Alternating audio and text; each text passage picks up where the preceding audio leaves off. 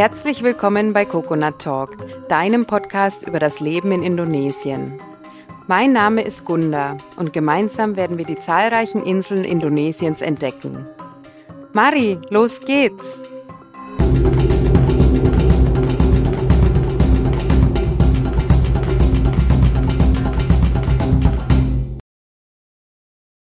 Hallo und herzlich willkommen bei Coconut Talk mit einem ganz neuen Format und zwar das Dschungeltagebuch. Ich freue mich, dass du dabei bist. Ja, warum Dschungeltagebuch? Ich werde eigentlich zukünftig direkt aus dem Dschungel von Morotai berichten. Aktuell bin ich da noch nicht, aber hoffentlich innerhalb von ein paar Wochen. Ja, ich dachte mir, ähm, ja, ich werde zu Beginn erstmal ein bisschen was zu mir erzählen. Ich habe ja die letzten Monate hauptsächlich mit anderen Auswanderern gesprochen in Indonesien und dachte mir, jetzt wird's Zeit, dass ich ein bisschen was zu mir sage und eventuell die nächsten Monate auch immer mal wieder was aufnehme. Ja, wer bin ich? Mein Name ist Gunda und ich bin seit mh, hm, fünf Jahren, jetzt bald sind es fünf Jahre, in Indonesien und ich komme ursprünglich aus Nürnberg, bin eine Fränkin, das hört man wahrscheinlich auch an meinem rollenden R. Und wo fange ich denn am besten an? Also das Thema Auswandern war bei mir schon immer irgendwie präsent. Ich wusste schon von klein auf, dass ich eigentlich nicht in Deutschland alt werden möchte. Und ja, so habe ich mir immer gedacht, oh, so am Strand, am Meer irgendwo leben, da wo es warm ist, da möchte ich hin. Und so kam es dann, dass ich ziemlich früh schon nach Thailand geflogen bin über eine kleine äh, Liebesgeschichte. Die hat dann allerdings nicht mehr so lange gehalten, aber immerhin hat sie mich nach Thailand gebracht. Und dort war ich dann äh, wie gefesselt, war fasziniert von dem leichten, einfachen Lebensstil der, ich sag mal, Südostasiaten. Ich denke, das kann man auf die äh, ganzen Länder dort in der Ecke übertragen. Und ja, diesen Kulturschock, also das war für mich ein ganz positiver Kulturschock, diese Gelassenheit, diese Leichtigkeit, das Wetter natürlich, jeder war freundlich, Klar, damals äh, beim ersten Urlaub, da war dann eh alles äh, schön und äh, toll. Und naja, ich war auf jeden Fall gefesselt und wusste, ähm, da will ich wieder hin. Und so war ich dann jedes Jahr eigentlich im Urlaub dort und habe mir dann gedacht, wie kann ich denn am schnellsten auswandern nach Thailand? Und von daher habe ich mich dann für die Hotellerie entschieden, Hotellerie und Tourismus. Ich dachte mir, das ist doch perfekt, wenn ich mal länger ähm, im Ausland leben möchte. Und bin dann auch schließlich 2008 das erste Mal so für länger nach Thailand gegangen. Und das war auch eigentlich so das erste Mal, dass ich meine Zelte abgebrochen habe und äh, dann gesagt habe, okay, ich bin raus aus Deutschland, ich suche mir was anders und ja, es war ganz lustig damals, weil ich habe so ganz klischeehaft eine Beachbar geschmissen. Und zwar mit einer sehr guten Freundin. Ähm, wir haben gesagt, wir machen das zusammen. Es war nicht unsere Bar, also nicht ganz so klassisch, aber es war von, von einem Schweizer, den wir kannten. Ähm, er hatte ein Restaurant und wir sollten da die Strandbar aufmachen. Und haben gesagt, klar, das machen wir. Also so ganz, ganz, ganz, ganz typisch. Und ähm, wir haben auch im Endeffekt das Ganze so gegen Kost und Logis gemacht und so ein bisschen eine, eine Provision auf die verkauften Getränke. Also das war natürlich nichts Festes und, und nicht wirklich was, was Dauerhaftes. Aber das war so die erste längere Erfahrung und das war ähm, ja super. Ich bin dann im Endeffekt ähm, im Sommer immer wieder nach, nach Deutschland gekommen habe ziemlich schnell auf verschiedenen Festivals dann in Deutschland Fuß gefasst. Da kann man ja in, in meiner Branche recht schnell und gut ähm, viel Geld verdienen und ansparen und im Winter war ich dann meistens wieder weg. Und irgendwann habe ich dann mit dem Tauchen angefangen. Ähm, das war, glaube ich, ja, das war eigentlich mein großes Glück, weil das war dann irgendwie was, wo ich sage, okay, da habe ich wirklich eine Arbeit gehabt. Ähm, da konnte ich für länger irgendwo bleiben und schließlich, ja, irgendwann bin ich dann auch nicht mehr zurückgekommen nach Deutschland.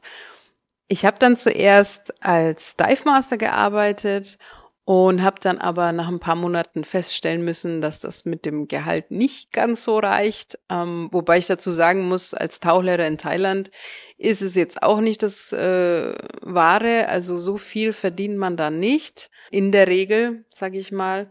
Und ich habe dann damals aber ziemlich, ja, ziemlich schnell den Tauchlehrer noch hinterher gemacht und habe dann als Tauchlehrerin gearbeitet irgendwann war mir dann Thailand zu bunt. Dachte ich dann, okay, ich habe viele Ecken gesehen.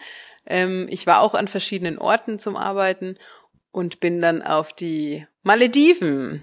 Und da war ich leider nicht so lang. Das war nicht ganz so passend zu dem Zeitpunkt und ähm, bin schließlich über Umwege dann nach Indonesien gekommen. Allerdings war das 2013, genau, das war 2013 und da hat sich auch nichts wirklich Langfristiges ergeben. Da gab es auch noch ein paar private Gründe. Und dann bin ich erstmal wieder nach Deutschland gekommen. Und da habe ich mir dann überlegt, ja, was will ich denn mit meinem Leben überhaupt anfangen? Möchte ich denn ähm, immer nur Tauchlehrerin sein oder möchte ich vielleicht wieder in meinen alten Job zurück? Was könnte ich machen? Also ich war so ein bisschen ähm, auf der Suche, war noch nicht so ganz klar, hm, was kann ich mir vorstellen? Also ich wusste, ich wollte immer irgendwo leben, so ne, in einem asiatischen Land und vielleicht auch so ein paar kleine Bungalows haben. Also sowas ganz Kleines, Einfaches, was man zur Not auch alleine oder zu zweit oder zu dritt äh, regeln kann, worum man sich kümmern kann. Also ich hatte jetzt nie irgendwie den Plan, ein großes Business aufzumachen oder ein Resort zu bauen. Das war mir alles immer zu viel. Also ich habe mir gedacht, naja, irgend sowas, was Kleines, was man auch nebenher machen kann. Und das war aber noch nicht so ganz klar, wie ich das Ganze bewerkstelligen sollte. Und im Endeffekt war ich dann erstmal in Deutschland eine Weile, habe ähm, Tourismus studiert, ich habe mein Tourismusfachwirt gemacht und wieder ein bisschen gearbeitet und wusste aber, ich muss auf jeden Fall wieder raus.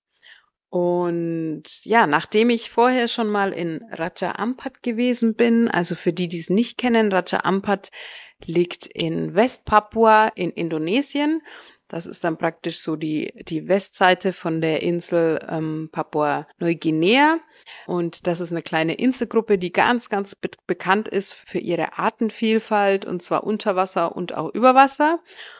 Und ja, vor allem bei Tauchern sehr beliebt, bei Schnorchlern, ähm, wobei ich auch sagen muss, dass, wie gesagt, über Wasser das auch gigantisch ist, die Natur. Also unberührte Dschungelwelten, noch Urvölker, Papua-Völker im Hochland. Und äh, ja, ich war dort schon mal. 2013, habe ich einen Abstecher dorthin gemacht. Und ich, mir war klar, ja, wo, wo möchte ich hin, wo kann ich es mir länger vorstellen? Und ich wusste, wow, Raja Ampa, das war so gigantisch vom Tauchen her, da möchte ich eine Weile hin.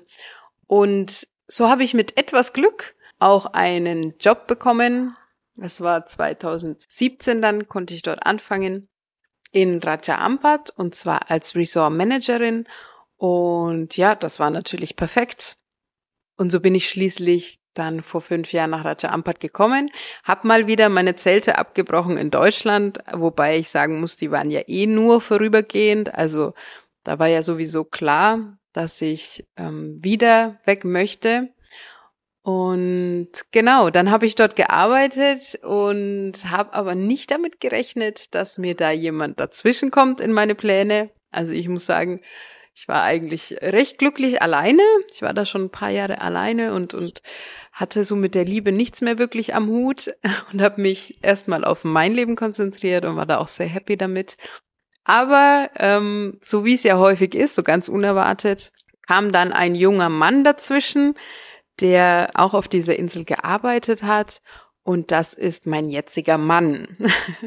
und mein Mann ist äh, ursprünglich aus Java, war aber zu der Zeit schon seit über 20 oder fast 20 Jahren in Raja Ampat beim Arbeiten. Und er hat mich dann da gesehen und äh, ja, wollte nicht locker lassen. Und so hat sich das eine zum anderen entwickelt. Und da bin ich auch unglaublich dankbar dafür, weil obwohl man das sich vielleicht nicht vorstellen kann anfangs, aber im Endeffekt äh, passt dann doch wie die Faust aufs Auge. Also da muss ich sagen, da hat sich auf jeden Fall was gefunden bei uns. Und wie ging's weiter? Ähm, unsere Beziehung war aus verschiedenen Gründen leider nicht so gern gesehen auf der Insel.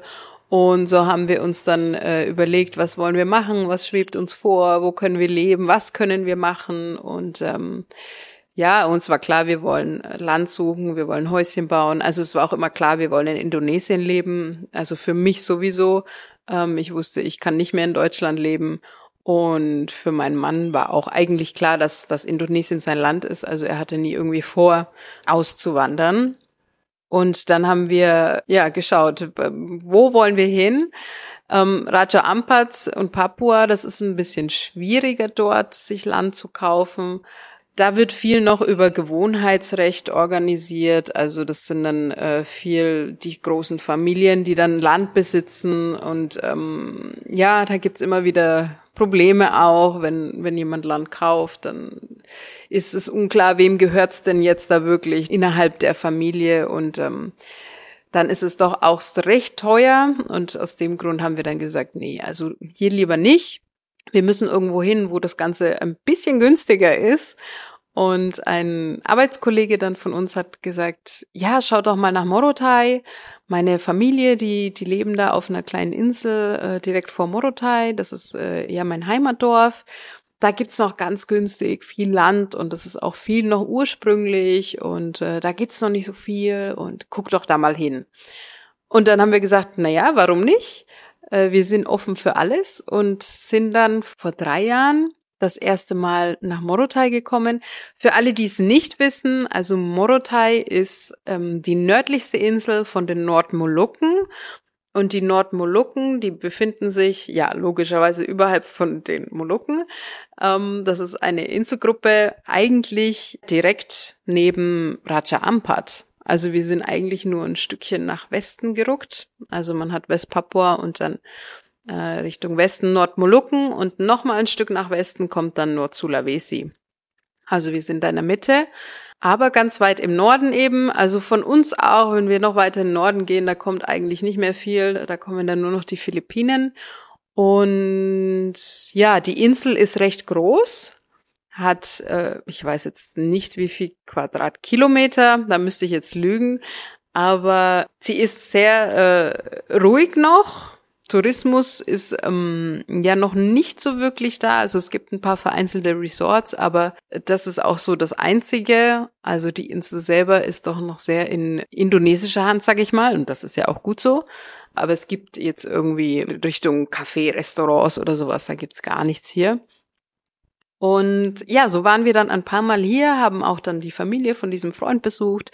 Da werde ich bestimmt auch noch mal ein bisschen mehr drüber berichten, weil mittlerweile ist das einfach ja unsere Familie geworden und sind dann schließlich 2020 hierher gezogen. Im Oktober 2020 war es genau. Wir hatten eigentlich vor, Anfang 2020 hierher zu ziehen dann kam der erste große Lockdown und wir saßen in Raja Ampat fest, was auch nicht so schlecht war, weil es doch äh, ja ein kleines Paradies ist.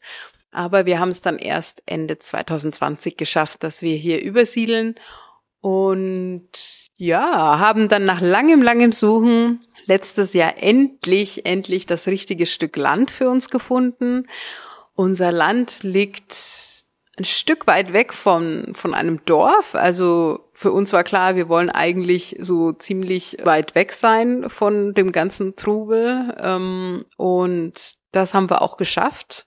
Also wir haben eigentlich ein kleines Stück Dschungel gekauft. Es befindet sich auf einem Berg und wir haben eine, ja, Meerblick, eigentlich 170 Grad sind das fast. Richtung Westen auch, also ja, Norden sehen wir und dann geht's runter fast bis zum Süden, also die ganze Westseite. Und ein Teil davon ist noch ganz, ganz ursprünglicher Dschungel und den möchten wir auch so lassen. Und die andere Hälfte, da haben wir jetzt schon äh, angefangen. Da möchten wir dann ein kleines, ein kleines, hm, es wird sogar jetzt größer als geplant, aber ja, wir möchten dann ein Häuschen für uns bauen, so in Richtung Selbstversorger, Farm. Wir möchten so viel wie möglich äh, selbst anbauen, also Obst und Gemüse. Wir haben jetzt schon einige Obstbäume gepflanzt und möchten da eigentlich so weit wie möglich autark leben. Genau, das ist jetzt so die Kurzfassung von meinem Leben und warum ich hier bin und äh, was ich hier mache. Also was ich mache, ja. ich, ich plane im Moment ziemlich viel. Nebenher schreibe ich regelmäßig auch bei IndoJunkie Beiträge über alles Mögliche, was natürlich mit Indonesien zu tun hat. Und ja, seit letztem Jahr eben habe ich den Podcast gestartet, weil ich mir dachte, es, es ist interessant vielleicht, was, was andere Auswanderer auch berichten. Vielleicht interessant für, für Leute, die mal länger auch in Indonesien leben möchten oder sogar den Plan haben, auszuwandern. Und da habe ich gedacht, da sammle ich so ein paar Geschichten aus dem Inselreich. Ja, und seit diesem Jahr möchte ich ein bisschen einen frischen Wind mit reinbringen, ich wage mich jetzt auch mal solo vors Mikrofon. Also ich muss dazu sagen, das ist alles noch recht neu für mich. Bin auch normalerweise nicht so gern so der Mittelpunkt der Aufmerksamkeit. Ähm, deswegen, also Podcast war so für mich das höchste der Gefühle, an das ich mich rantasten kann. Und ja, ich möchte mit meinem Dschungeltagebuch einen kleinen Einblick in mein Leben geben. Ich habe viele tolle Formate geplant. Also zum einen werde ich ein bisschen was über die Region hier erzählen, zum anderen natürlich auch viel über unser Projekt und wie es vorangeht und auch auf welche Hindernisse wir stoßen. Also wir hatten schon einige und auch viel in Richtung Nachhaltigkeit und wie man denn überhaupt diese Dinge umsetzen kann, wenn man irgendwo fernab von Zivilisation lebt. Also es wird spannend. Und ja, würde mich freuen, wenn du auch immer wieder einschaltest. Ich werde auch schauen, dass ich das ein oder andere interessante Thema vielleicht vertiefe, was auch Auswanderer interessieren könnte, weil wir natürlich einiges schon durchgemacht haben, also was Visa betrifft, was irgendwie Heirat betrifft, was Landkauf betrifft. Also dann hat man natürlich so nach einer Zeit auch ein gewisses Grad an Erfahrung und vielleicht werde ich da auch so die ein oder anderen interessanten Geschichten teilen. Das war jetzt eigentlich so das Wichtigste von mir. Also ich würde mich freuen, wenn du immer mal wieder reinhörst. Falls du es noch nicht getan hast, dann abonnier den Podcast auf jeden Fall. Also einfach bei Spotify auf Folgen klicken. Bei iTunes kannst du auch gerne eine Bewertung hinterlassen. Das muss auch nicht viel sein. Einfach nur auf die fünf Sterne drücken. Das würde mir schon weiterhelfen. Dann erscheint der Podcast bisschen weiter oben in der Liste. Und ansonsten, ja, gerne mit Freunde und Familie teilen, wen es interessiert. Da würde ich mich sehr freuen. Und falls du Feedback, Fragen oder Anregungen hast oder dich einfach bestimmte Themen interessieren, dann kannst du mir natürlich sehr gerne schreiben. Und zwar unter hallo at coconut-talk.com und dann werde ich mich auf jeden Fall bei dir melden. Das war jetzt so die erste Folge, ein kleines Intro zu mir. Vielen Dank fürs Zuhören und bis zum nächsten Mal. Tschüss! Du möchtest nach Indonesien auswandern und eine Weile dort leben? Dann kann ich dir unseren Live-Workshop ans Herz legen. Er führt dich in alle relevanten Themen für das Leben in Indonesien ein. Alle Infos dazu und die Warteliste findest du unter indojunkie.com-workshop. Wenn du außerdem schon immer mal Bahasa Indonesia lernen wolltest, kann ich dir den Indo-Junkie Crashkurs empfehlen. Mit authentischen Videos vermittelt er dir die wichtigsten Wörter und Ausdrücke der indonesischen Sprache. Mit dem Gutscheincode COCONUT10 bekommst du 10% Rabatt auf den Kurs und dieser Podcast eine kleine Unterstützung. Auf coconut-talk.com findest du alle Folgen auch in schriftlicher Form. Und alle Links findest du außerdem auch in den Shownotes dieser Folge. Das war Coconut Talk, dein Podcast über das Leben in Indonesien. Wenn dir diese Folge gefallen hat, klicke auf Folgen bei Spotify oder hinterlass mir eine 5-Sterne-Bewertung bei iTunes. Dankeschön! Bis zum nächsten Mal. Sampai Jumpa!